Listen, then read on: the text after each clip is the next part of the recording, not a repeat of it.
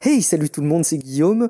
Grand plaisir d'avoir enregistré ce nouvel épisode de Relife avec Matt et j'ai hâte euh, que vous puissiez en profiter et que vous puissiez réagir. On vous explique tout ça, mais avant tout, je devais vous avertir, la qualité de son est pénalisante. En fait, pour la petite anecdote, j'ai enregistré tout l'épisode avec le micro interne euh, de mon ordinateur et non pas euh, mon Microsoft Rode, là comme je le fais présentement. La qualité de son est terriblement altérée. Bon, il y a tout un concours de circonstances. Comme vous le savez, euh, j'ai fait des travaux chez moi. J'étais dans une pièce en travaux. Matt entendait un son qui résonnait et attribuait ça au fait que la pièce n'était pas euh, très appropriée. Bon, non, c'était pire que ça. C'est que j'avais pas activé le bon micro dans Skype qui change de, de, de micro euh, diable de Skype. Hmm. Ça nous rend toujours service, mais ça nous fait toujours des pièges. En tout cas, cette petite capsule audio visait à vous préparer et par avance à vous remercier de votre compréhension quant à la qualité d'audio qui est euh, désastreuse, mais aussi vous rassurer sur le fait que vous voyez, là, je suis capable de vous délivrer un son correct, ce qui sera le cas pour la toute prochaine émission. J'espère que le contenu euh, rattrapera la faible qualité audio de mes propos et je vous remercie par avance de votre patience. Bonne émission.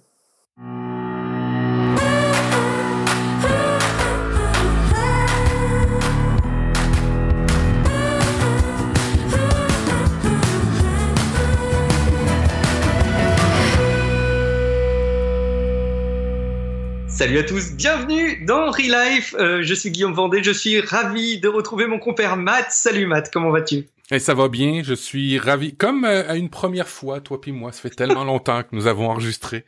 Il y a un peu de ça. C'était dans le monde d'avant, tu te rappelles? Tout à fait, tout à fait. On a l'impression de faire le pilote de Real Life euh, ou de même Deep Life à l'époque. Donc ça nous fait des souvenirs parce que autant sur le plan euh, éditorial, on est en train de recaler des petites choses et puis aussi sur le plan technique en fait. Allez, on donne quelques coulisses. Matt, qu'est-ce qu'on voulait faire et à quoi on arrive là? Alors, je voulais euh, diffuser directement sur Twitch l'enregistrement avec des nouvelles applications que Twitch a mis en force, c'est-à-dire le Twitch Studio. Et puis une nouvelle fonctionnalité qui est dans Skype, qui est une espèce de... Et puis là, les auditeurs vont pouvoir nous le dire, euh, une technologie NDI qui fait que je suis capable d'aller chercher le stream vidéo de Guillaume et de l'envoyer dans un autre stream qui serait celui de Twitch. Mais les joies, les joies du podcast, qui rien ne fonctionne effectivement. Alors, euh, ben c'est ça. On a essayé, puis on n'est pas arrivé, mais on, on va continuer. On va essayer encore, toujours. C'est ça l'idée. Ah oui, on va pas baisser les bras, on va apprendre. Euh, c'est un petit peu la, la mécanique d'ailleurs du, du, podcast.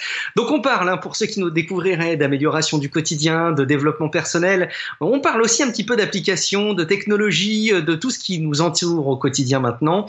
On espère euh, qu'on va vous faire découvrir de nouvelles choses. En tout cas, nous on est parti sur un nouveau rythme euh, sur lequel on va essayer de se tenir, hein, Matt, puisqu'on a eu le confinement qui nous a abattu le podcast. Clairement, ça a été notre ennemi le plus farouche mais on l'a surmonté, on a surmonté euh, nos confinements respectifs, on croise les doigts pour qu'on soit pas à nouveau embêté, qu'on se retrouve pas au quotidien avec notre famille à la maison, euh, 7 jours sur 7, 24 heures sur 24, en même temps qu'on essaie de travailler, et on va donc animer euh, Relife avec tout un, petit plan des, nouvelles organisations, y compris même sur la manière d'héberger le podcast, Matt.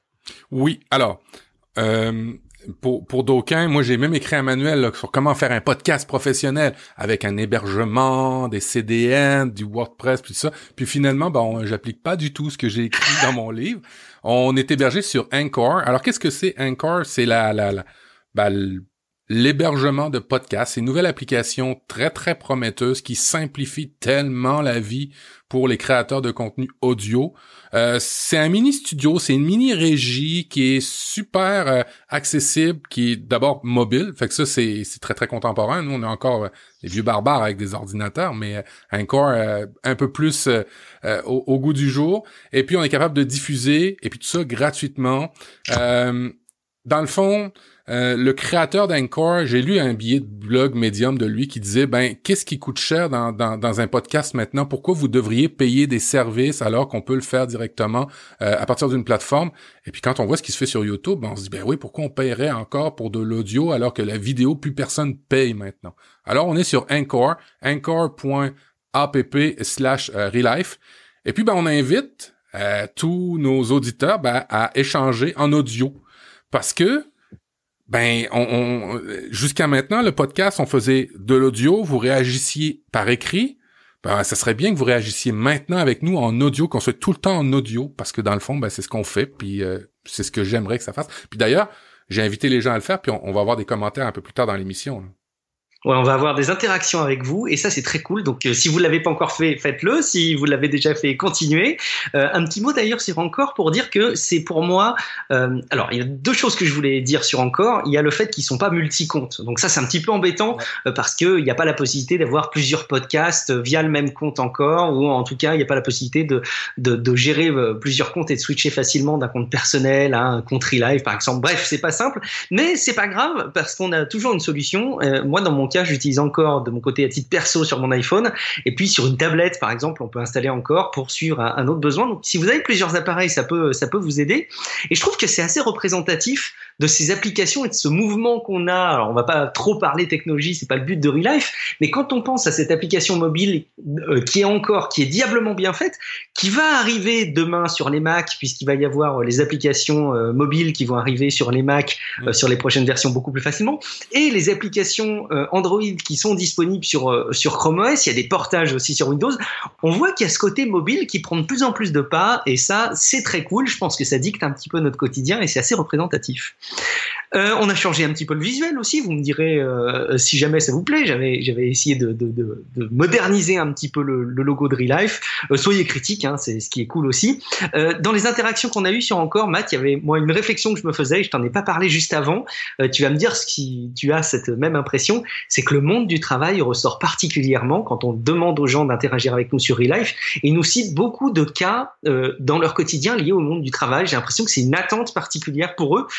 Est-ce que tu partages ce sentiment et est-ce que toi aussi, à titre individuel, tu penses que le travail, ça devient, alors pas forcément un sujet qui prend de plus en plus de place dans le quotidien, mais qui prend de plus en plus de place dans nos enjeux à titre personnel, dans ce qu'on voudrait faire demain de notre vie? Ben, tu sais, les derniers mois, on a beaucoup, beaucoup mêlé le travail avec la vie personnelle. Alors, c'est pas anormal que quand on sollicite des commentaires des gens, la première affaire qui sorte dans ce que les gens nous disent, c'est cette, euh, ce merge entre les deux, cette fusion où la ligne est de plus en plus difficile à tracer, encore plus quand tu te fais du télétravail, encore plus dans un confinement avec des enfants pour, pour certains qui ont été avec des enfants à la maison. Alors, je trouve ça pas anormal qu'on nous en parle. Euh, et euh, j'ai remarqué aussi, je lisais dernièrement une, une, une étude sur je me rappelle plus le, le, bassin, là, mais c'est une étude, encore une fois, c'est ça prend un cumul de plusieurs études, mais quand même, c'est intéressant d'en parler de une, qui disait que le télétravail avait euh, pas ruiné, mais avait commencé à, à, à grappiller encore plus euh, le moral des gens euh, à la maison, euh, leur vie personnelle, parce que là, c'est encore plus difficile. Tu sais, avant, on avait un, on a un iPhone, on a un, Android, un téléphone, une tablette, puis là, ben, le travail était déjà arrivé à la maison, mais là, il est complètement à la maison pour plusieurs personnes. Alors oui, je, oui, je trouve pas ça anormal, ça suit la tendance, je pense. Puis on se rend moi ce que je me suis rendu compte le plus, je sais pas pour toi avec le télétravail, c'est que ben mon travail c'est vraiment du travail. Euh, ce que je veux dire par là, être travailler à la maison, c'est vraiment du travail.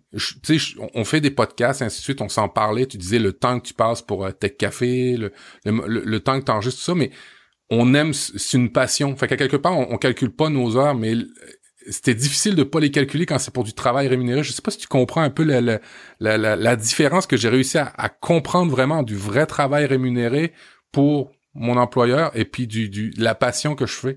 Et puis j'avais quasiment le goût de changer, d'avoir deux bureaux. Je peux me le permettre, mm. d'avoir un bureau mm. pour ma passion parce que je fais des podcasts, puis un bureau pour le bureau pour vrai, pour vraiment séparer ça. C'est sûr.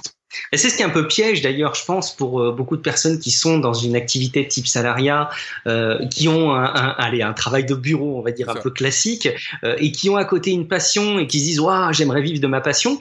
Et évidemment, je peux les comprendre. Après, en même temps, est-ce que quand on se retrouve à, à devoir vivre de sa passion, est-ce que ça peut rester une passion? Ça resterait presque un débat philosophique. Est-ce qu'on n'a pas des nouvelles contraintes? Parce qu'il y a aussi des enjeux euh, professionnels derrière C'est des vraies questions qu'on abordera sans doute dans les prochains épisodes. En attendant, dans cet épisode, on va vous parler de deux choses. C'est que je vais peut-être exorciser les derniers mois que j'ai vécu un peu difficiles pour vous parler de travaux, mais je vous en parlais avec mes petits enseignements assez pratiques, pratico-pratiques, peut-être pour une bonne fois pour toutes ne plus avoir à en parler, à le savoir. Et puis Matt, tu vas nous détailler la règle de deux pizzas qui moi m'intéresse parce que j'aime les pizzas, Matt. Alors si ça peut me servir d'exemple pour euh, mieux comprendre certaines choses, eh ben tant mieux. Euh, juste avant, un avis sur Apple Podcast que je vais te laisser citer, Matt, et on rappellera que on peut déposer des avis à propos de Relive sur Apple Podcast, sur euh, Podcast Addict, un peu partout en fait, et que pour nous c'est toujours très très précieux. Donc surtout continuez à en écrire, continuez à évaluer Relive, soyez critiques. Qu'est-ce qu'a dit Nicolas JBRT euh, Nicolas Giberté dit une super découverte en arrivant depuis une recherche autre. J'attends avec impatience, avec impatience les prochains épisodes. Et il a écrit ça le 7 mars. Alors, on est arrivé, on est enfin arrivé. ouais, c'est clair. Et tu sais, ça fait, je sais pas si tu as ça aussi dans tes autres productions maths, mais moi, il y a des retours qui me font particulièrement chaud au cœur, c'est quand les gens euh, disent justement qu'ils découvrent euh, nos productions par hasard, comme ils disent au hasard d'une recherche. Parce que on le sait, la recommandation des podcasts d'un podcast à un autre, elle est hyper importante, c'est ce qui est le principal vecteur de découverte. Et moi, quand les gens euh, disent découvrir les contenus qu'on produit au hasard d'une recherche, ah franchement, ça me fait hyper chaud au cœur. Ouais, sais, d'ailleurs, euh, pour ceux qui écoutent les podcasts sur Apple, euh, ben, sur la plateforme Apple, maintenant, euh, il fait de la reconnaissance vocale, puis on va pouvoir rechercher dans, il va faire de la reconnaissance de, de, de, mots qu'on a pu dire dans nos émissions, et ben ça devrait, entre guillemets, s'améliorer au fil du temps, puis il devrait ressortir un petit peu plus dans certains sujets. Alors, je, je me réjouis de faire plusieurs recherches pour trouver des nouveaux podcasts, moi aussi, tiens. On va voir si on arrive à découvrir des nouvelles choses via ces champs de recherche, mais c'est chouette que ça évolue. Allez, on attaque avec un premier dossier. Moi, je voulais, comme je vous disais euh, juste avant, un petit peu exorciser cette période que j'ai vécue depuis le mois de janvier, euh, parce que ça a été à la fois l'aboutissement de tout un projet euh, qu'on avait en famille en tête depuis pas mal de temps. et paradoxalement, moi qui m'imaginais vivre ça comme quelque chose de très idyllique, ben, j'ai vécu une période un, peu compliquée. Alors évidemment, je suis très content hein, puisque j'ai pu acheter une maison et y faire les travaux pour la mettre à peu près à mon goût, euh, mais ben, ça n'a pas été si simple que ça. Et, j'en avais une image, Matt, assez naïve en fait, avant de me lancer là-dedans. Moi, je m'imaginais, tu vois, au début, waouh, je vais tout raconter, je vais faire un blog exprès, je prendrai le temps de faire des belles photos, j'expliquerai ce que je fais. Bon, la réalité est un peu tout autre, comme dans beaucoup de projets, c'est que le temps a clairement manqué et surtout, je ne soupçonnais pas que ça puisse être quelque chose qui psychologiquement, moralement, soit aussi prenant euh, et prennent autant de temps. Donc voilà, c'est une manière pour moi de détailler tout ça et puis d'exorciser. Alors il y a quelques éléments plutôt pratiques que j'essaie de ressortir, des enseignements, euh, ce qui me permettra quand les gens me demandent des nouvelles de mon projet immobilier de les renvoyer à l'écoute de l'épisode. Tu vois, c'est extrêmement malin de, de, trouver un canal comme ça euh, commun de, de communication. Euh, allez, un petit préambule, acheter ou louer, c'est une première question qu'on peut se poser rapidement parce qu'effectivement, spontanément, on peut se dire, allez, pourquoi est-ce que je paierais tous les mois euh, une somme d'argent euh, pour euh, quelqu'un d'autre qui ne me reste pas au final, alors que euh, si je mets à peu près l'équivalent dans un remboursement d'un prêt immobilier, ben, au final, ça va me rester. Et oui, c'est vrai que c'est le bon sens. Ça peut être intéressant d'évidemment construire un patrimoine comme ça.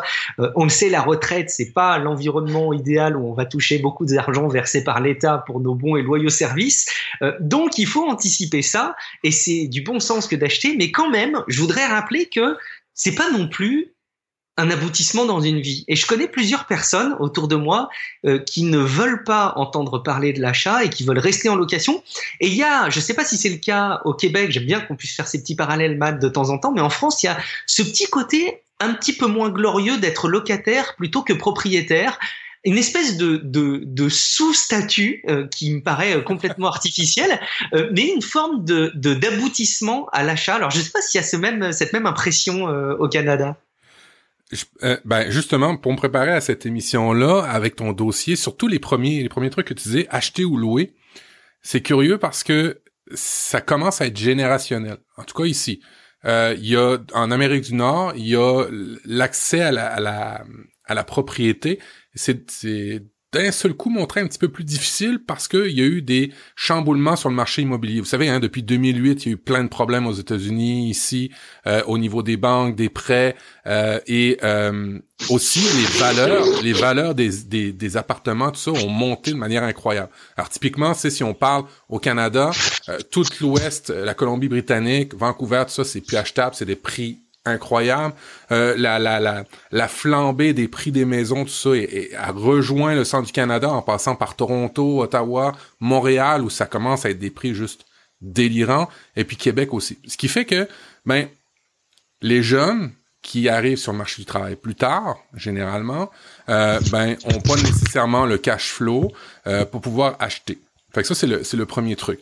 Alors, acheter ou louer pour avoir, pour se faire un petit pécule pour la retraite, je le comprends, jusqu'à un certain moment où ça dépend où tu habites, ça dépend ton travail, et puis ça dépend de combien tu vas être capable de te mettre de côté, parce que si tu es capable de de d'avoir un petit loyer, que ça te suffit, que ça fait très bien, et que d'un autre côté, tu es capable d'investir dans d'autres trucs que de l'immobilier personnel, ben ça peut faire aussi pour créer un pécule pour, pour ta petite retraite. À ça, je rajoute la variable qui est est-ce qu'on va en avoir une? Est-ce que les gens vont travailler? Tu sais, je regarde mon père, il, ça fait dix ans qu'il peut prendre la retraite, puis il la prend pas. Alors, il y a mhm. toutes ces, toutes ces réflexions-là à avoir. Mais c'est sûr que au Québec, l'accès à la propriété est devenu un petit peu plus difficile ces derniers temps, et c'est quelque chose de générationnel parce que les jeunes ne sont pas forcément intéressés à ça. Euh, tu sais, je veux pas généraliser tous les jeunes, encore une fois, là, vous comprenez, mais il y, a, y, a, un, y a un désir de pas être attaché à quelque chose, et puis des fois, à certains égards, la maison représente cette attache-là pour certaines mhm. générations. Alors, c'est, j'ai pas les études en tant que telles, j'ai lu plein de trucs par rapport à ça, mais ce que je remarque, c'est que d'ailleurs, il y a des compagnies d'assurance euh, qui trouvent ça de plus en plus compliqué parce qu'il y a beaucoup de compagnies d'assurance immobilière ou même pour les autos euh, ben, qui voient leur nouvelle clientèle pas s'y intéresser parce qu'ils sont locataires. Alors, il y a des nouveaux produits maintenant qui sortent dans le domaine de l'assurance pour ces jeunes-là qui achètent pas. C'est peut-être une tendance. Je ne sais pas si elle est lourde, ainsi de suite, mais c'est peut-être une tendance. Euh, et, maintenant, ben, pour ta question, est-ce que c'est mieux d'être propriétaire? Est-ce que c'est mieux vu, mettons, d'être propriétaire versus mmh. d'être locataire? Euh, encore là, je pense que c'est c'est c'est générationnel, culturel. Moi, j'ai mm. des amis qui louent des appartements une fortune parce qu'ils auraient pas les moyens de se l'acheter parce qu'ils veulent un mm-hmm. standing. Il y a ça aussi, hein. Faut pas faut pas se le cacher. je peux pas je peux pas te répondre à ça, mais je je, je sens pas forcément que l'un est mieux que l'autre maintenant. Il fut un temps, j'aurais dit oui, mais maintenant, mm. je pense que c'est pas le même. Euh, ça change un petit peu. Ouais, je pense que c'est pareil de toute façon en France, effectivement, et tu as raison de dire que c'est générationnel. Euh, il y a aussi quelque chose qu'il faut garder à l'esprit, c'est que euh, l'achat est quelque chose qui te fige à un endroit, euh, beaucoup plus que la location. Et effectivement, si vous avez la bougeotte, si vous avez cette envie de souplesse dans votre quotidien, ce qui est le cas de beaucoup de personnes, et notamment de beaucoup de personnes de, de, de génération plus jeune, la location répond probablement mieux à vos attentes parce que, allez, en, en deux, trois mois, selon les contrats, vous partez, vous changez de vie. Alors que effectivement, quand vous êtes propriétaire, ça, c'est, un petit peu plus engageant. Je pense au Québec, à chaque, parce que nous, on a, on, les baux sont euh, aux années et la mhm. signature des baux traditionnellement se faisait au 1er juillet. Alors au 1er juillet, tout le monde aménageait. Il y a à peu près un million, je pense, pas loin d'un million. Alors si vous pouvez nous me contredire, ça me ferait plaisir d'avoir vos retours. Je pense que c'est un million de déménagements au Québec au 1er juillet. Ce qui aurait, ce qui, qui peut sous-tendre au fait qu'il y a une forte proportion de locataires là-dedans. C'est pas tout le temps des maisons. Mhm. C'est intéressant de connaître ces, mouvements-là, effectivement, le 1er juillet, euh, effectivement, au début des, des, des, périodes un peu plus estivales, j'imagine. Euh, alors, bon, en termes de, de process, hein, en termes d'organisation, ça paraît hyper trivial, mais ça me paraît hyper important de le souligner parce que je crois qu'il y a beaucoup de personnes qui ont envie de se lancer là-dedans et qui se posent même pas cette question. Ah calculez tout simplement votre capacité d'endettement, allez regarder auprès de votre banque, renseignez-vous euh, euh, sur ce que vous pourriez emprunter, ce que vous pourriez acheter sur la base de ce que vous avez de côté. Gardez un petit peu de côté hein, au cas où euh, après votre bien immobilier, après l'achat, pour parer au coup dur. Ça c'est hyper important. Et puis bah, une fois que vous avez votre capacité d'achat, bah, trouvez votre bien, c'est trouver votre votre maison, votre appartement idéal. c'est la case par laquelle on passe tous, qui pourrait être idyllique et qui pourrait être là aussi une belle histoire à raconter, mais qui est parfois très difficile à vivre selon les, contraintes des uns et des autres. Alors il y a le Bon Coin, qui est chez nous en France quelque chose d'assez incontournable dès que tu ne t'adresses pas systématiquement par une agence, encore que l'agence propose aussi de la présence d'offres immobilières sur sur le Bon Coin. Est-ce que vous avez au Québec un canal d'offres immobilières un peu incontournable Parce que le Bon Coin ici, c'est toute la vente d'occasion hein, en, en, règle générale. Il y a aussi beaucoup d'annonces de professionnels et il y a beaucoup beaucoup de recherches immobilières, de ventes immobilières qui se font par le Bon Coin. alors, le Bon nous traditionnellement depuis très longtemps, ça a toujours été euh, soit de la vente de particulier à un particulier à un autre, ou soit mhm. par un agent. Euh, mhm. une, compagnie qui se spécialise là-dedans, euh, ben, pour faire les papiers notariés, pour s'occuper ben, des visites, pour s'occuper de plein de trucs. Hein. Tu veux avoir affaire à des fois à, des professionnels dans ce domaine-là, surtout si tu débutes. Tu sais pas les papiers qu'il faut faire, les, les vérifications, et ainsi de suite. Et puis, depuis 15-20 ans, Là, il y a euh, des applications qui sont arrivées, euh, des ah. sites web, euh, où là, c'est plus autonome, où t'es plus autonome, mais encadré. Ce que je veux dire, c'est que pour un forfait, exemple, je pense que c'est 600 ou 700 dollars, tu peux aller sur duproprio.com, et duproprio.com est une plateforme qui, en fonction du, du, du de l'abonnement que tu vas prendre, ça soit va s'occuper de faire ton euh, pour le vendeur, va s'occuper tout simplement de faire euh, ta représentation 3D avec des photos particulières, ainsi de suite, ta publicité. Et puis bon, ben il y, a ces deux marchés là beaucoup plus courants que moi je mets une pancarte en avant de ma maison puis j'essaie de le vendre tout seul. Alors oui, l'usager, euh, mais tu sais ici les maisons d'occasion ou d'usager, c'est encore une mauvaise connotation. Hein? on a un pays ah neuf. Et puis les, les, hmm. vieilles affaires, c'est on veut acheter du neuf encore. Il y a encore cette culture-là. Alors oui, il y a, il, y a, il y a les agents immobiliers traditionnellement encore. Mais tu vois, je sais pas pour vous, mais avant les euh, les primes étaient aux alentours de 7-8%, puis ça a eu tendance à descendre euh, de la vente. Alors ça peut représenter des bonnes sommes des fois euh, qu'il faut prévoir quand tu achètes ou quand tu vends. Puis J'imagine le bon coin, c'est de particulier à particulier, euh, Guillaume? Ouais, c'est ça, principalement, c'est de particulier à particulier. Euh, donc, tu as, bon, tu as des frais de notaire, d'actes notariés, comme on dit, mais tu n'as pas de frais d'agence, à moins que euh, tu tombes sur une annonce euh, sur le bon coin, mais qui est portée par un pro. Bon, je voulais juste faire un petit clin d'œil sur la partie praticité, parce que je trouve que tous ces sites sont assez pourris, en fait, à la base, et, et ne sont pas très pratiques. Et j'en ai trouvé un qui est très bien, et, et si jamais ça peut vous inspirer, tant mieux. Ça s'appelle Bien ici. Il y a deux trucs géniaux sur ce site. C'est qu'il te permet de trouver un bien immobilier à acheter euh, qui soit à une durée donnée, en mode de transport donné par rapport à ton lieu de travail. Je m'explique. Tu dis dans ce site que tu travailles à tel endroit et tu dis je suis prêt à faire 20 minutes à pied pour aller à mon travail tous les jours. Et eh ben il va te trouver les biens qui sont dans ce secteur-là à cette distance-là. Et tu peux choisir évidemment des trajets euh, euh en vélo, en, transport en commun, en voiture, euh, en train. Mais tu vois il y a ce, ce raisonnement en temps de transport. Et quand on parle tout à l'heure de la place que prend le choix du monde du travail, euh, je trouve que cette idée elle est géniale. Et il y a aussi un truc qui est top sur ce site, c'est que tu peux choisir par connexion internet. Euh, Matt, j'ai trouvé ça complètement dingue et qui est pas un site qui me dise d'office un bien immobilier sur lequel il y a la fibre ou il n'y a pas la fibre optique parce que pour moi c'était rédhibitoire. Je ne vais pas acheter une maison sur laquelle j'aurais pas la fibre optique tout de suite. Euh, un enseignement, c'est que chacun aura ses repères. Euh, faites attention, il peut y avoir des personnes de votre entourage proche qui peuvent amener à vous dire ah fais attention à faire une bonne affaire, euh, ça c'est pas une bonne affaire. Finalement, c'est quoi une bonne affaire? Moi, j'ai envie de vous dire prenez un petit peu de recul sur ce que vous voulez vraiment vous pour le fond de votre projet. C'est votre bien, c'est votre maison, c'est votre appartement que vous achetez, et vous n'êtes pas en train d'acheter quelque chose parce que c'est intéressant d'un point de vue marché ou pour le regard des autres. Faites votre propre choix. Et si jamais vous êtes prêt à mettre plus cher pour acheter une maison alors que tout le monde vous dit c'est trop cher ah, il y a peut-être des, des, raisons à ça. Et c'est comme quand on achète un smartphone très cher, on nous dit, tu te rends compte, tu mets ce prix-là dans un smartphone? Bah ouais, mais peut-être que c'est ce que vous voulez, c'est parce que ça répond à vos besoins. Donc, faites ce que vous voulez. Après tout, euh, libérez-vous de tout ça. Pour ce, euh, qui est, pour, ce qui est des statistiques, tu vois, chez nous, on a ça euh, où il y a des statistiques euh, démographiques, ce qui veut dire que quand tu regardes un secteur, tu peux voir la population, l'âge moyen, les, les études, la langue parlée, le nombre d'enfants, les, les appartenances. C'est quoi les appartenances? Appartenance, profession, location. Ok. Fait qu'on est capable aussi d'avoir ce genre de trucs là. C'est cool. Ah, c'est intéressant. Mais pas la fibre, pas la fibre, Guillaume, j'ai pas ça. Eh ben, c'est dommage, il va falloir qu'ils s'y mettent. Je pense que ça, ça, deviendra une demande dans les, dans les années à venir incontournable. Euh, dernier avertissement avant de parler concrètement de mes travaux, hein, vérifier si le bien est situé dans un environnement protégé euh, par le patrimoine. Euh, c'est quelque chose auquel on pense pas forcément, mais si vous êtes dans un environnement qui est protégé, vous allez peut-être pas pouvoir faire ce que vous voulez, ou en tout cas vous allez avoir des contraintes de temps et vous allez devoir solliciter la mairie locale pour vérifier si vous avez bien le droit de faire les travaux comme vous avez prévu. Donc faites attention à ça.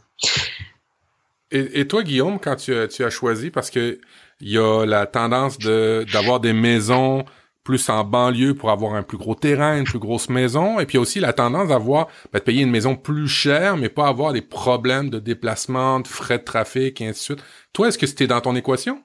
Ouais, tout à fait. C'était dans l'équation et on était sur la, la seconde optique.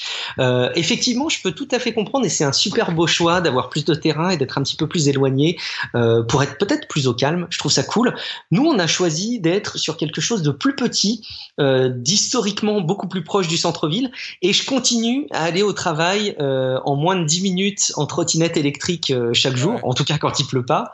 Et c'est pour moi un luxe énorme. Euh, quand on va faire les courses, on peut les faire en cinq minutes à pied si on veut aller euh, dans le supermarché euh, à proximité. Euh, on peut évidemment s'éloigner beaucoup plus si on a des grosses courses à faire. Et tous les services de centre en ville sont accessibles à pied ou à quelques minutes en transport en commun. C'est un vrai luxe aussi. Je pense que c'est intéressant de se poser cette question. Il faut faire un arbitrage. Je pense que ça dépend tout simplement du choix de vie qu'on peut avoir dans une famille. Nous, on a fait ce choix-là en tout cas et on en est, on en est ravis.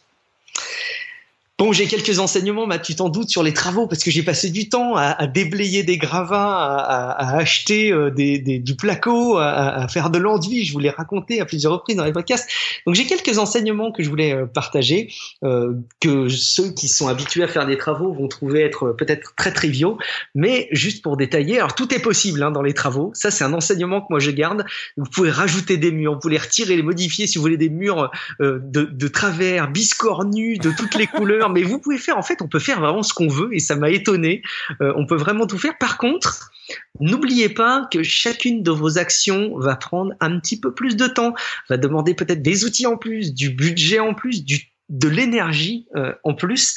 Et en fait, c'est là où il y a un arbitrage très très rapide qu'il faut avoir. C'est dans quelle mesure est-ce que je veux faire euh, beaucoup de travaux pour avoir le truc idéal de mes rêves dès le départ, euh, ou est-ce que je veux peut-être aller au plus simple et faire les choses éventuellement au fur et à mesure? C'est pas évident non plus de continuer à faire des travaux quand on habite dans une maison. Ça peut être hyper anxiogène. En tout cas, prenez le temps vraiment d'y réfléchir, vous précipitez pas, euh, prenez le temps d'en discuter avec des personnes de confiance. Euh, de manière générale, sachez que quand on estime des travaux en termes de temps et même de budget d'ailleurs, hein, euh, vous pouvez avoir différentes informations, quelles que soient ces informations, doublez-les. C'est-à-dire que si jamais vous avez en tête le fait qu'il faut faire deux mois de travaux, partez du principe qu'il vous en faudra quatre. Et pareil en termes de budget, si vous finissez dans les temps impartis ou dans votre budget, tant mieux, mais vous aurez prévu plus large et d'expérience. Moi, j'y croyais pas. Je me croyais plus malin que les autres. Je pensais qu'on allait mieux s'en tirer, mais non, ça prend de toute façon plus de temps. Euh, des choses que je recommande absolument pas de faire par vous-même. Euh, toiture, c'est le truc, mais qui est hyper clé, surtout sur des vieilles habitations comme j'ai euh, comme j'ai moi acheté. Refaire la toiture, ou en tout cas penser à ce poste de dépense-là, et n'imaginez évidemment pas faire les choses par vous-même. Électricité, plomberie, à moins de travailler dans ce domaine-là, franchement, confiez-le. Tout le reste s'apprend. Il y a énormément de ressources qui sont complètement dingues. Je sais pas si tu te rappelles, on avait eu un épisode de Real Life où tu me disais, mais Guillaume, tu, tu profites pas des ressources en ligne sur les travaux? Ça a dû vachement, euh, euh, ça a dû vachement évoluer. Ça doit beaucoup t'aider. Je te disais à l'époque que j'étais un peu sceptique. Et ben finalement, non. Je le reconnais. Il y a des trucs assez géniaux. Il y a Ouais. évidemment des vidéos YouTube sur tout à peu près tout. Ouais. Il y a les magasins aujourd'hui qui sont adaptés, les magasins de bricolage qui sont dédiés à ça. Chez nous, c'est Leroy Merlin qui ont des ressources euh, dingues. Parfois des vendeurs un peu mauvais, pas forcément bien formés, mais enfin, en grosso modo, c'est des marques auprès de qui tu as beaucoup d'infos. Et surtout, il y a des groupes Facebook. Écoute, Matt, c'est là où ça m'a confirmé une fois de plus la puissance de Facebook. Il n'y a pas d'équivalent aujourd'hui. Il n'y a plus aucun équivalent au groupe Facebook en termes de ressources, de conseils, de disponibilité. Moi, ça m'est arrivé de poser des questions dans des groupes Facebook, d'avoir des dizaines et des, des dizaines de réponses le lendemain. Alors oui, elles n'étaient pas toutes 100% pertinentes, mais j'avais cette ressource et franchement, je ne connais aucun autre service que Facebook qui permet ça aujourd'hui, quoi. C'est complètement Ouais. dingue. Tout le monde, tout le monde est sur Facebook encore, mais et et et Pour, juste pour euh, rajouter du, de l'eau à ton moulin, là, le plus important, coûteux, sensible, toiture, électricité, plomberie. Je sais pas si c'est pareil pour vous en Europe, mais en, il y a des incidences aussi sur les assurances. Hein. Si vous faites vos travaux versus vous utilisez un professionnel dans le domaine qui a ses cartes et ainsi de suite. Alors, faut vraiment faire attention à ça. Moi, je voulais juste comme le rajouter dans tes éléments là que oui, ah, ça prend, mais quand même, ces éléments-là sont importants pour des incendies et des, des inondations, en fait. Là. Puis chez nous, en plus, les toits, euh, avec la neige qu'on a, ça peut pas, ça peut pas être mal fait. Faut pas, euh, tu peux pas t'improviser sur euh, Wikia ou Facebook. Ah, le gars, il a mis deux likes sur cette façon de faire-là. On va prendre cette façon de faire-là. Non, c'est sûr. Et puis c'est vrai que oui, non, mais comme tu le dis, quand un professionnel te fournit ce type de service, il y a une, décennale, il y a une, assurance qui garantit son travail, donc c'est évidemment hyper important. Allez, le top de mes enseignements par rapport à cette période-là. Euh, gardez à l'esprit euh, que des travaux, euh, la manière d'ailleurs dont vous allez même faire le ménage les premières fois dans votre maison, et, et quelque part la manière dont vous allez faire le ménage en, quittant votre ancien chez vous, euh, c'est des moyens pour vous approprier un intérieur et de chasser, alors ne le voyez pas de manière négative, hein, mais les anciens occupants. Et, et c'est hyper important de prendre le temps de considérer ça, y compris encore une fois sur votre déménagement, plus que d'ailleurs sur les travaux. mais moi, c'est un enseignement que j'ai aussi, c'est une manière pour chasser un peu le passé et s'approprier l'avenir. Euh, c'est une belle façon de, de, voir les choses. Euh, donc des, des, enseignements aussi très pratiques, raisonner à l'essentiel. Moi, je me suis mis de côté euh, toute domotique. Tu sais, j'avais des rêves là aussi en signant l'achat de me dire waouh, mais chez moi en ouvrant la porte, j'aurai le café qui se déclenchera, la lumière qui s'allumera et peut-être le bain qui coulera chaud pour moi. Non, la domotique, je l'ai mis de côté. Si vous partez comme moi dans des travaux, prenez plutôt le temps de faire les choses euh, sans euh, connectique, sans informatique. Rajoutez-le par la suite quand vous y habitez. C'est déjà beaucoup plus sympa de le faire dans le temps. Et surtout, si demain vous revendez euh, la maison dans laquelle vous avez fait des travaux, ben, vous ne serez pas obligé de dire à la personne, ouais, alors bon, effectivement, les interrupteurs, ils sont un peu bizarres. Là, ça s'allume pas correctement parce que c'est pas connecté au Wi-Fi. Bon, au moins ça fonctionnera euh, correctement. C'est mon petit conseil. Et pourtant, vous savez à quel point j'aime la domotique. Oui, en même temps, ça, ça, évitera quand vous allez vendre votre euh, votre maison dire euh, compatible Android ou compatible iOS ou juste iOS ou juste ou Amazon. Non, non, oui, c'est bon. Ça reste le genre de choses. Peut-être que dans dix ans, ce sera pas la même chose, mais pour l'instant, ça me paraît tellement de l'accessoire et tellement pas grand public qu'il faut qu'il faut raisonner encore avec un bien classique. Vous allez devenir le pro et ça c'est cool et anticipez-le si vous le pouvez de votre déchetterie euh, locale. Euh, moi je connais les horaires maintenant par cœur.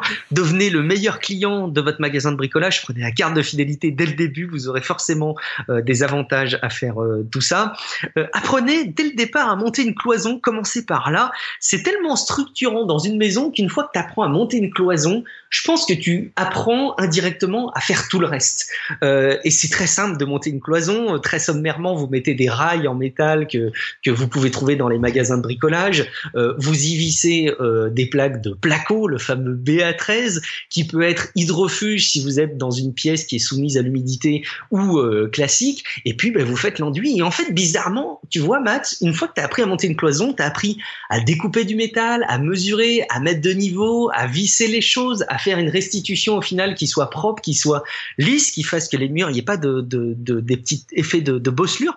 Donc, si vous avez appris à faire une cloison, vous savez presque déjà tout faire. Moi, en tout cas, c'est le sentiment que j'ai eu. Euh, donc, plongez-vous dans les vidéos YouTube et les tutos pour monter des cloisons. Euh, n'oubliez pas non plus de faire toutes vos listes de cours sur ce type de, de, de projet mmh. en ligne, en vérifiant la dispo. Le nombre de fois, Matt, pour la petite anecdote, on a deux magasins Leroy Merlin à Amiens on a de la chance. Le magasin de bricolage, de, de, réfection et de rénovation de maison, on en a un au nord et un au sud. J'allais toujours au sud parce qu'il était plus près et systématiquement, il me manquait un truc. Le temps que j'ai perdu à aller aux deux magasins parce qu'il me manquait euh, des produits, prenez le temps de regarder si tout est en ligne. C'est vraiment quelque chose qui a changé la donne, là aussi, le numérique sur ce genre de, de choses.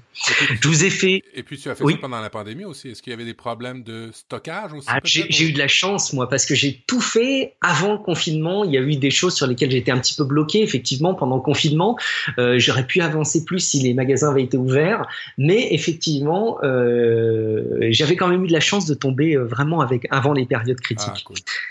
Donc euh, ça c'est ça c'est une chance et, et, et ça m'a pas aidé hein, ce confinement mais mais j'ai pas été trop pénalisé par ça non plus. euh, le top de votre trousse à outils indispensable. Vois, si vous êtes dans un projet immobilier, mais à très long terme, vous savez que vous allez vous, vous plonger dedans, mais vous voulez anticiper les choses pour l'année prochaine. Moi, je vous ai fait la liste des outils incontournables. Des protections, vous prenez des gants, très bonne qualité, des masques, très bonne qualité, euh, une visseuse, dévisseuse, perceuse avec deux batteries, puisque pendant que vous en utilisez une, vous rechargez l'autre.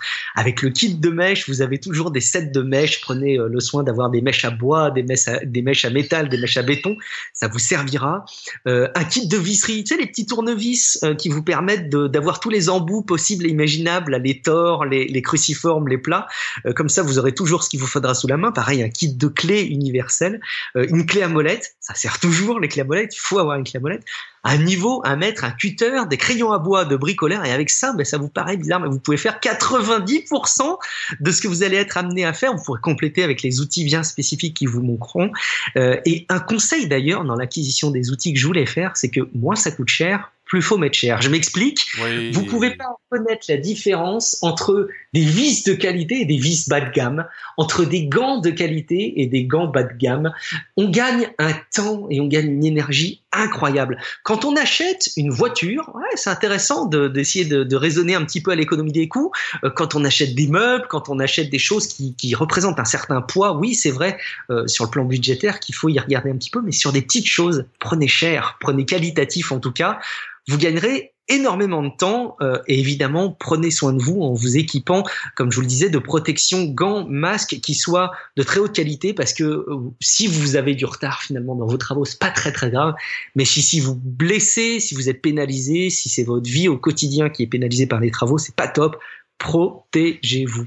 Je vous ai mis un petit lien euh, en lien dans les notes de l'émission pour conclure, hein, et je vous inviterai plutôt à lire l'article, quelque chose qui reprend cet aspect symbolique euh, du déménagement, de quitter un logement et d'en reprendre un, euh, notamment sous l'angle du déménagement qui parle d'un stress salutaire et derrière stress salutaire, il y a quand même le stress et c'est quelque chose sur lequel je vous encourage à prendre d'énormes pincettes dans tous ces projets immobiliers. Même s'il n'y a pas les travaux, s'il y a uniquement un déménagement, s'il y a simplement une nouvelle location, vous déplacez, le déménagement, c'est horriblement stressant. Il y a une formule dans l'article que je trouve géniale, c'est que un déménagement pour un être humain, c'est comme la mue pour un animal. C'est aussi perturbant et aussi euh, générateur de stress et de changement. C'est bouleversant en fait pour le, sur le plan du quotidien.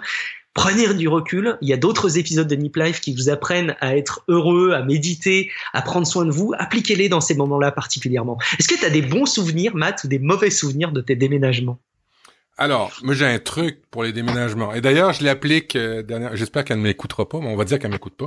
Euh, une, une, personne de ma famille, les déménagements, j'ai toujours fait ça avec les gens de ma famille. J'ai toujours fait ce contrat-là, qui est je ne vous aiderai pas à déménager, vous ne m'aiderez jamais à déménager.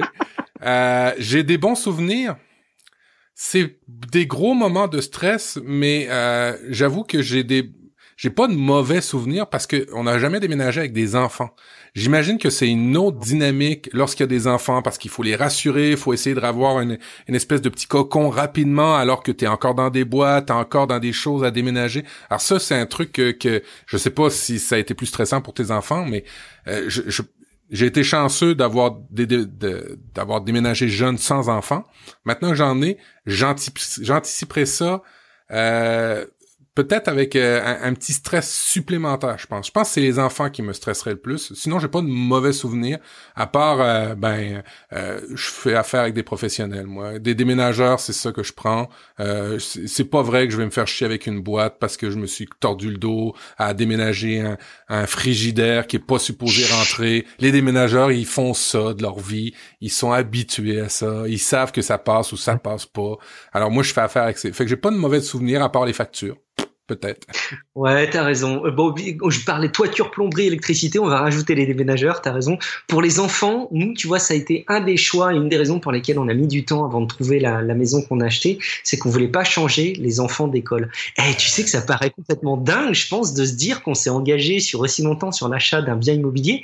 Euh, on a pris le temps de le trouver. Tout ça parce qu'on voulait pas changer les enfants d'école. Et pourtant, je suis persuadé que c'est un élément qui peut être très perturbant pour eux en fait, sur le fond, les enfants, ce genre d'événements, je pense qu'ils sont d'autant plus pénalisés qu'on puisse leur faire subir des choses. Finalement, un enfant, c'est relativement souple. Je pense que les travaux, à partir du moment où on n'a pas de temps, où on est fatigué, on leur fait subir. Moi, je sais que je leur ai fait subir cette période-là. Je les remercie d'ailleurs de leur patience. Dans le fond, ils s'adaptent d'à peu près tout, à part les changements de copains, probablement, euh, dans le cadre de déménagements euh, très distants. Donc, moi, je l'ai plutôt bien vécu sur cet aspect-là, mais je les remercie encore de leur patience par rapport à tout ce qu'on leur a fait subir. Matt, euh, je, me, je, me, sens déjà, tu vois, un peu libéré d'avoir pu te confier, d'avoir confié tout ça aux auditeurs. J'ai l'impression que ça fait vraiment partie du passé, même si oui, c'est vrai, les travaux, on en fait tout le temps quand on est dans sa maison. Euh, écoute, c'est un peu derrière nous et c'est tellement derrière nous, Matt, que je te laisse la main pour me parler euh, d'une règle qui voit, va, m'enthousiasmer puisque c'est la règle des deux pizzas. Raconte-nous, qu'est-ce que c'est que ça, Matt? Ouais, la règle des deux pizzas. Alors, vous savez, dans mon euh, domaine professionnel, j'ai, euh, je travaille avec euh, des, des gens en informatique, je travaille avec beaucoup de gens qui font du développement et je travaille aussi, j'ai la chance de travailler avec ben, des grosses compagnies et puis je travaille avec les gens d'Amazon. Euh, les gens d'Amazon, euh, lorsque vous lisez la documentation euh, pour travailler avec des gens d'Amazon, lorsqu'ils ont ils ont des, des modes de d'adoption du cloud, parce que le cloud ou l'info nuagique, c'est c'est des nouvelles tendances et des choses qui bousculent beaucoup les domaines, euh, que ce soit n'importe où vous allez travailler, vous allez être bousculé, même tous les jours, vous allez être bousculé par ça, parce qu'il y a beaucoup de gros mouvements en ce moment qui arrivent au niveau de la technologie. Et puis, euh, ben, Amazon ou Microsoft se sont rendus compte que, ben, on peut pas arriver avec des façons de faire purement techno en vous parlant de technologue à technologue, qu'il faut faire telle configuration et ainsi de suite, sans aborder les processus de travail le processus de travail ou la constitution d'équipe est essentiel.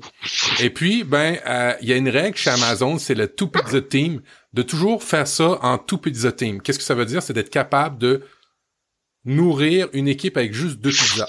C'est le bon chiffre. Quand tu es capable de nourrir une équipe avec deux pizzas, c'est le bon chiffre. Alors là, d'aucuns diront, il y en a qui aiment plus manger, il y en a qui aiment moins manger de la pizza, il y a des intolérants au gluten, au fromage. comprenez, comprenez un peu l'idée d'ensemble, c'est d'être capable de se nourrir, de nourrir une équipe avec deux pizzas, ce qui veut dire ben en arrière-plan qu'on n'a pas besoin nécessairement d'avoir beaucoup de monde dans ces équipes-là, ou même que c'est la prérogative, c'est-à-dire de pas avoir beaucoup de monde. Alors, la règle des deux pizzas, c'est un guide pour décider le nombre de participants à inviter à une réunion ou à création d'équipe, on va dire ça comme ça.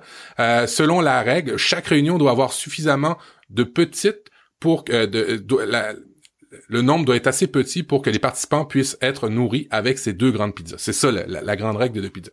Alors, L'objectif premier en arrière de ça, il est quand même assez bien étudié puis documenté.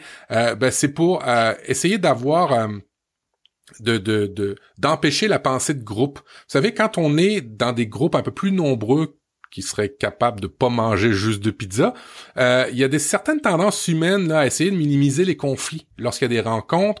Il y en a des gens qui aiment beaucoup le consensus, sans tester, sans analyser suffisamment les idées, ce qui fait que ben il y en a qui ont tendance dans des grands groupes à dire on va faire du consensus, même si c'est pas la meilleure idée, même si c'est pas le, meilleur le, meilleur truc, on va le faire parce qu'on veut pas de, de chicane. C'est d'autant plus vrai ici au Québec où on est moins. Je sais que j'ai beaucoup de Français qui m'écoutent et vous êtes les Français et j'en suis un aussi sont plus revendicateurs, foncent dans le tas et ainsi de suite. Mais ici au Québec c'est pas ça.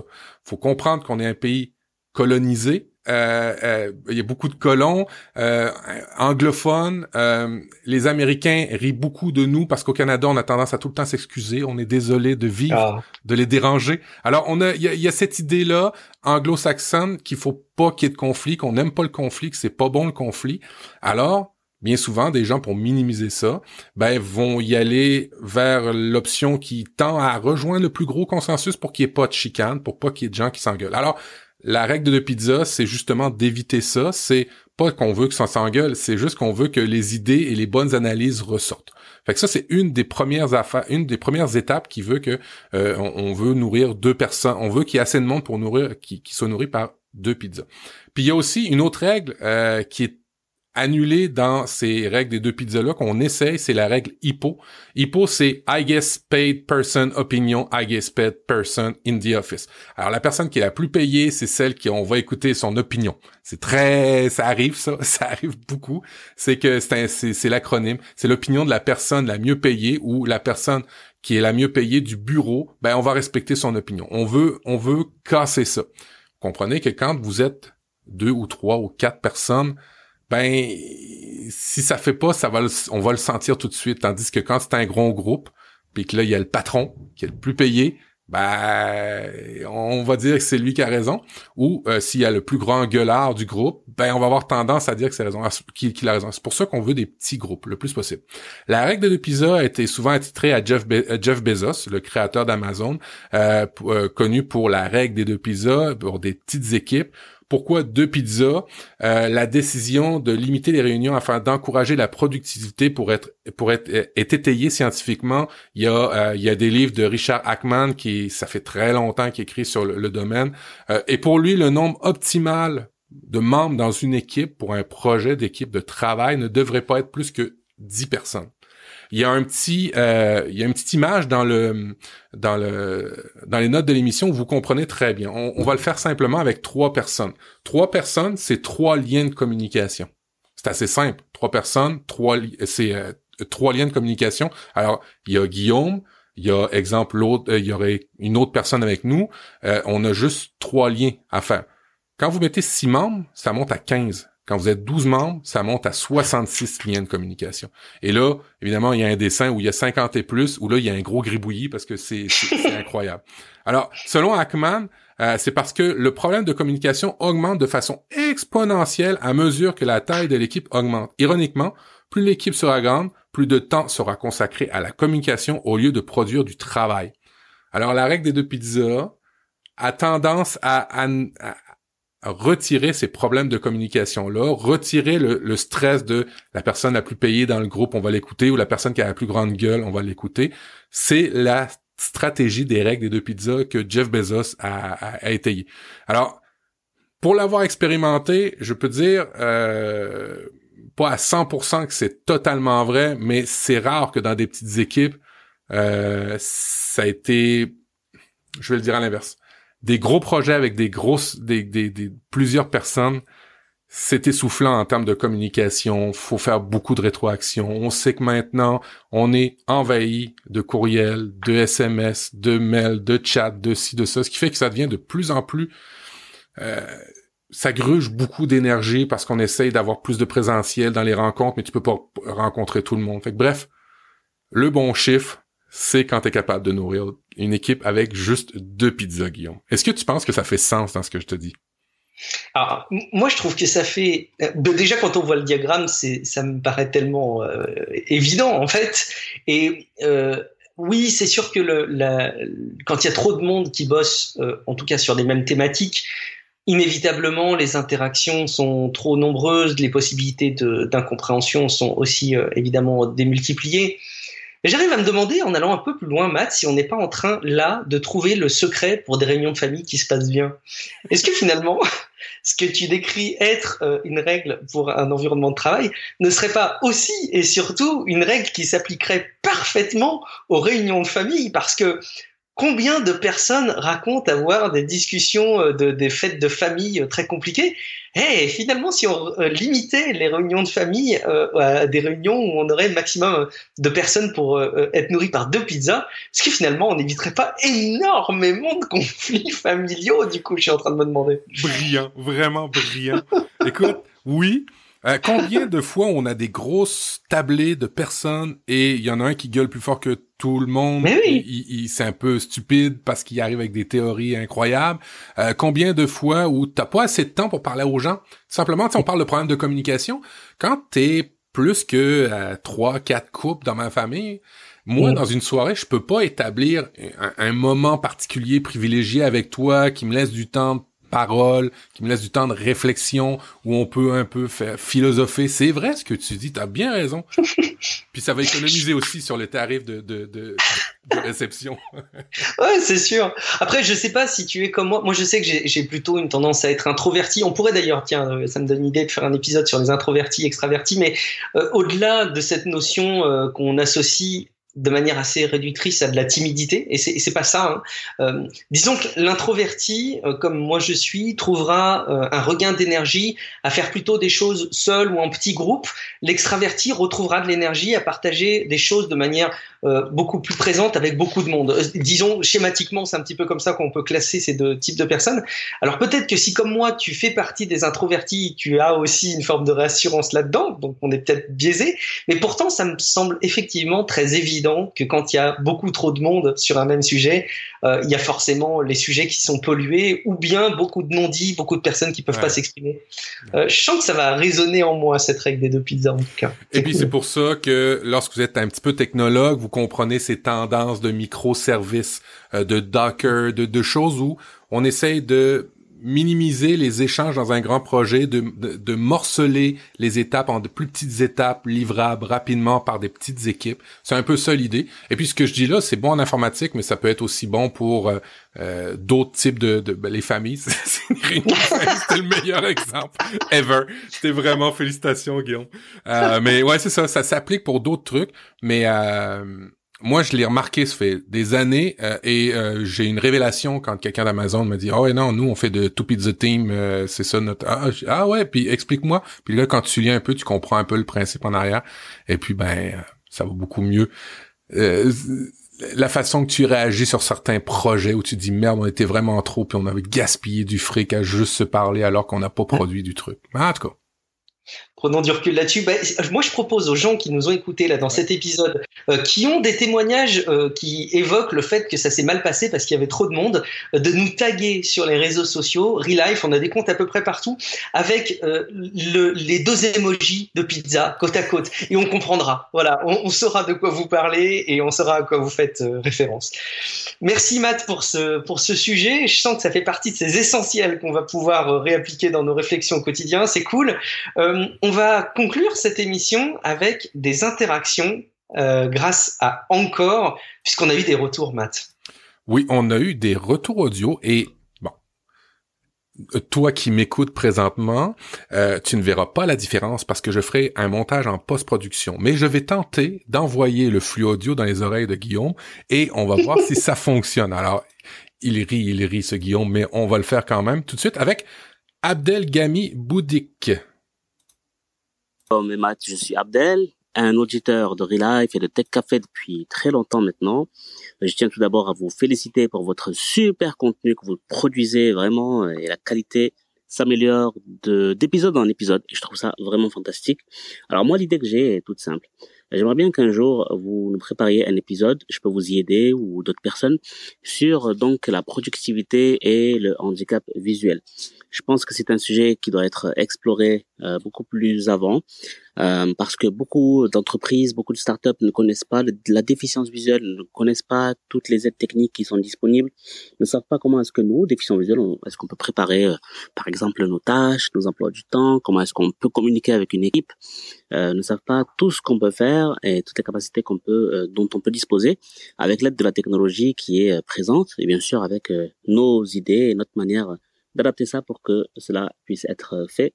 Donc je pense que ça, ça peut être alors, évidemment, là, sur Encore, vous pouvez nous laisser des messages d'une durée d'une minute. Je pense qu'Abdel Gami s'est fait prendre, c'est fait prendre effectivement.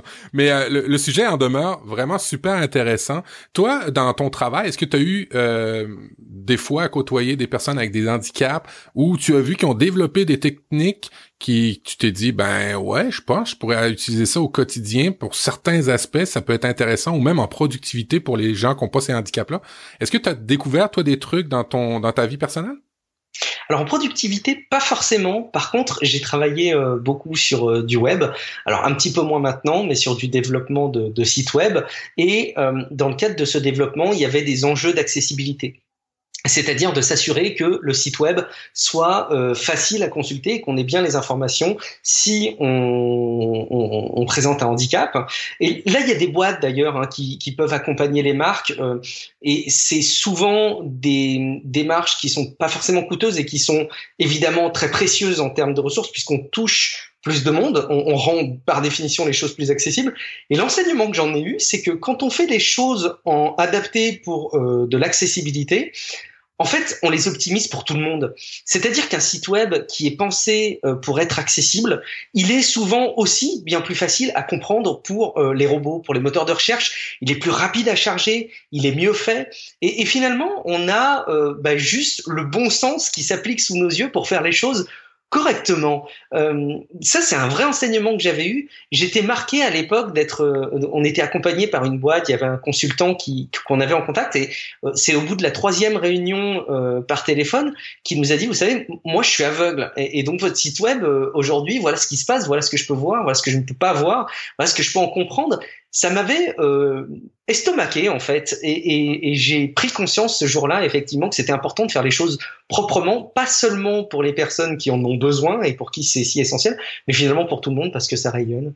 Je sais pas si tu as eu ce même euh, cas d'usage, cette même expérience. Oui, ben moi j'ai eu la chance de travailler directement avec des euh, personnes avec des limitations physiques euh, euh pour certains projets en techno, puis j'ai été sur des comités et il y a plein d'aspects. Alors là, je vais rejoindre un petit peu ce qu'Abdel disait, Abdel Ghani, excuse-moi, où on peut nous-mêmes améliorer notre productivité en en, en, piquant certains trucs des personnes, et puis c'est correct comme ça. Euh, mais je veux juste faire un petit peu de mille sur ce que tu disais, un, petit peu de chemin sur ce que tu disais. Oui, on s'aperçoit que quand on fait quelque chose d'accessible pour une personne qui a une limitation, ben ça peut aussi améliorer la vie des autres. Et ça, c'est un beau message d'inclusion, c'est-à-dire que euh, si tu fais un texte plus simple parce qu'il y a des personnes qui ont peut-être moins le comprendre, ben de facto, il est plus simple pour tout le monde. Si tu fais un texte plus lisible, un visuel, une image euh, plus visible, facile à lire, ben de facto, elle l'est aussi pour tout le monde, ce qui fait que ça améliore effectivement la vie. Mais pour ce qui est des trucs de productivité, je t'avoue que moi, j'ai vu des personnes euh, aveugles complètement utiliser les iPhones comme jamais tu serais capable d'utiliser un iPhone, Guillaume, à une vitesse qui défie l'entendement.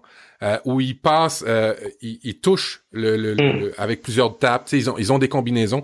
Et, et, pour, et pour dire à quel point l'iPhone, on, on le dit souvent, même macOS maintenant a beaucoup, beaucoup de, de, de, de choses qui simplifient la vie où euh, ils se font lire des textes. Effectivement, il y a une notion où ben des fois ils se font lire des textes personnels à côté de toi. C'est euh, ça peut, oui, on comprend tout ça, mais quand même, euh, il y a des trucs que vous pouvez prendre du genre, vous êtes en automobile, vous pouvez vous lire vos emails, vous pouvez switcher d'un message à un autre, vous pouvez prendre vos assistants vocaux aussi pour faire des tâches, les ajouter et ainsi de suite verbalement. Fait que c'est des trucs, moi j'en ai tiré des enseignements sur ben, quand c'est fait pour l'un, ça peut être aussi bon pour l'autre effectivement.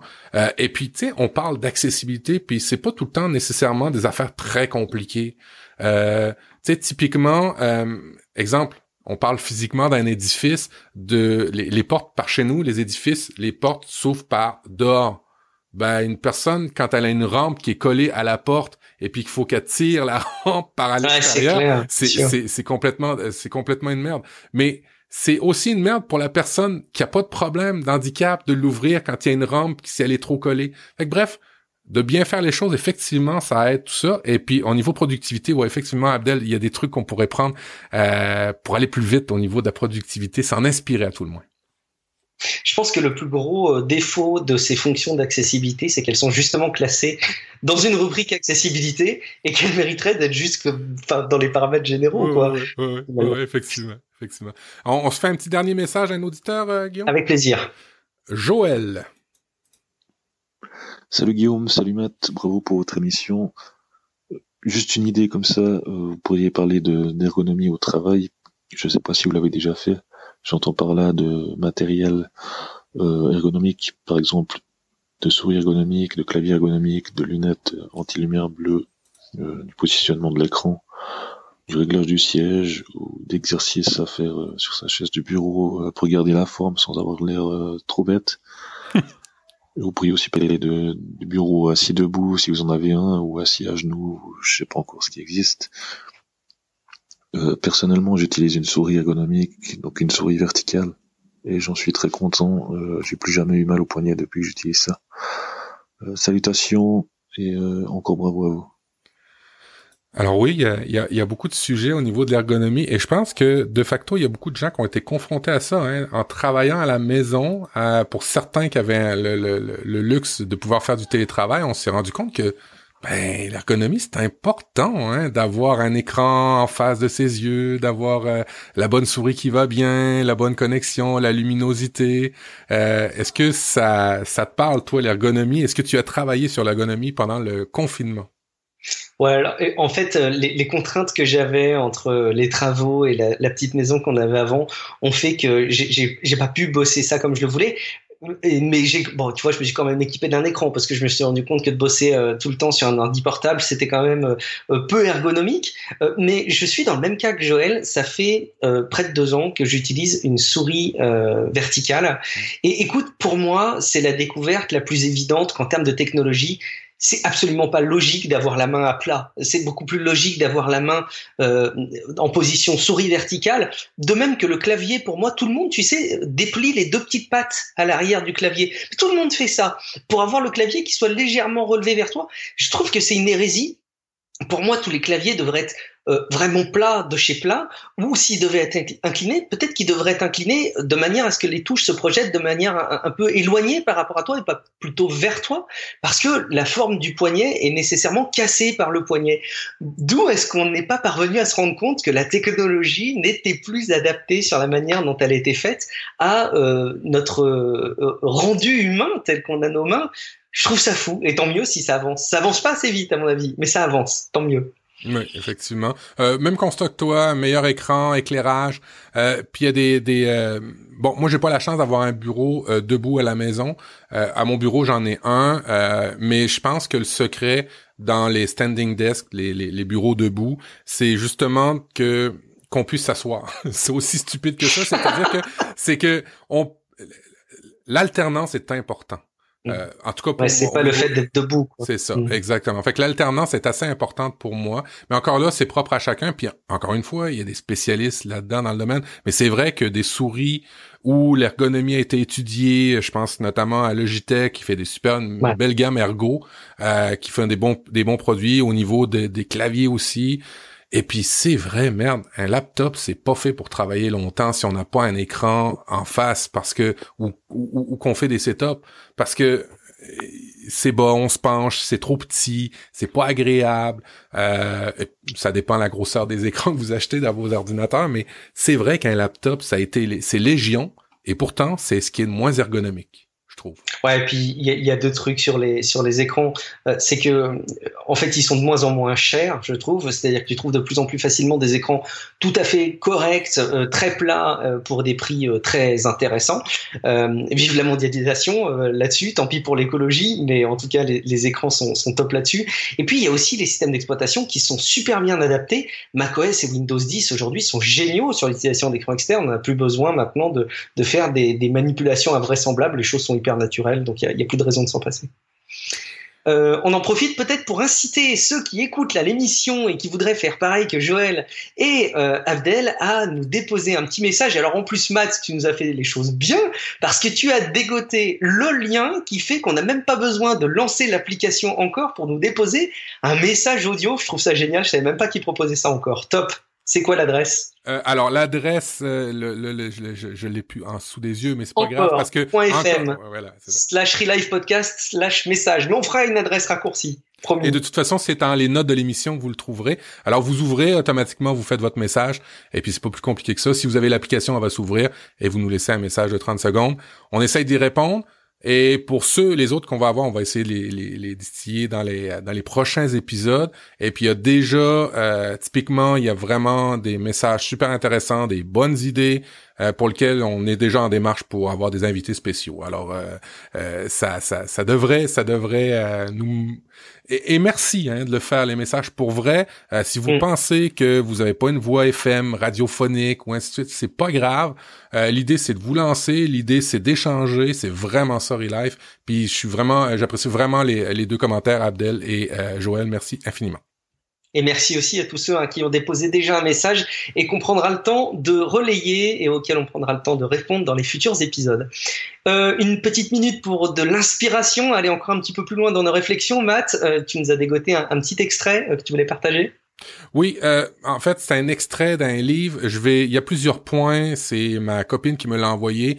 Euh, quand on voit des affaires intéressantes dans des livres, euh, maintenant que c'est numérique ou que c'est papier, on a ben tout le loisir de soit faire un imprimé écran, de l'envoyer, d'échanger les textes. Alors n'hésitez pas à faire ça. Si vous voyez des livres, des passages intéressants, puis que vous trouvez que ça pourrait très bien faire dans un real life, sans copier le livre, vous avez le droit d'envoyer certains extraits, vous n'êtes pas obligé d'envoyer tout complet, on se comprend l'idée, là, on fait pas de piratage, mais il y a certains trucs. Euh, moi, c'est sur les communications saines par rapport aux enfants. Euh, je vais essayer de trouver la référence, puis vous les mettre dans les notes de l'émission, mais... Euh, euh ma conjointe m'a envoyé des trucs parce que je m'énerve beaucoup avec les enfants et je les laisse pas tout le temps le temps de parler. Elle m'a envoyé plusieurs trucs. Alors euh, un des trucs, bon ben, quand on se parle, on se fait, un, on ne fait pas du multitâche. Hein. Avec ses enfants, ses enfants, on met son téléphone de côté, on éteint la télévision, on interrompt le lavage, la vaisselle, tout ce que vous faites en fait, puis on écoute, puis on regarde, euh, on se tourne vers l'enfant pour qu'il comprenne. Et je vais juste faire un, du, du, encore une fois une extension sur ce que je dis là. Je me rends compte, Guillaume, que depuis le confinement et le port du masque, ben, que je lisais beaucoup plus sur les lèvres que je ne pensais. Euh, c'est un, vrai fléau. Je sais pas comment ça va être pour les enfants, mais je me rends compte que les enfants lisaient beaucoup plus, puis moi aussi beaucoup plus sur les lèvres. Alors bref, dans la communication avec vos enfants, prenez le temps, coupez les téléphones. Je veux pas faire mon euh, paternalisme, mais euh, ben, c'est des trucs tout cons. On arrête, on l'écoute et puis peut-être que ça va être beaucoup plus simple après, puis il va pas, il va arrêter de vous, tenir la chemise pour dire papa, papa, papa, continue. T'arrêtes, tu prends le temps, tu le fais, là c'est ton temps pour toi pour se parler, on se parle, puis après ça on peut reconnaître, on peut reconnecter à faire d'autres choses dans, dans la vie. Je sais pas ce que tu en penses, toi Guillaume. Ah, écoute, le, conseil est tellement, euh, euh, il me paraît tellement évident, je suis tellement convaincu parce que les rares, malheureusement rares fois où je l'applique, ça marche. C'est aussi mathématique que 1 et 1 font 2. Et pourtant, mais qu'est-ce qui fait que dans notre quotidien, on peut se retrouver dans des situations aussi fréquentes où on ne l'applique pas? Euh, Alors, il y a les impératifs, hein, il y a ben, les travaux. Alors, ça me sert un peu d'excuse. Il y a le travail, il y a le Covid, il y a tout ce qu'on veut.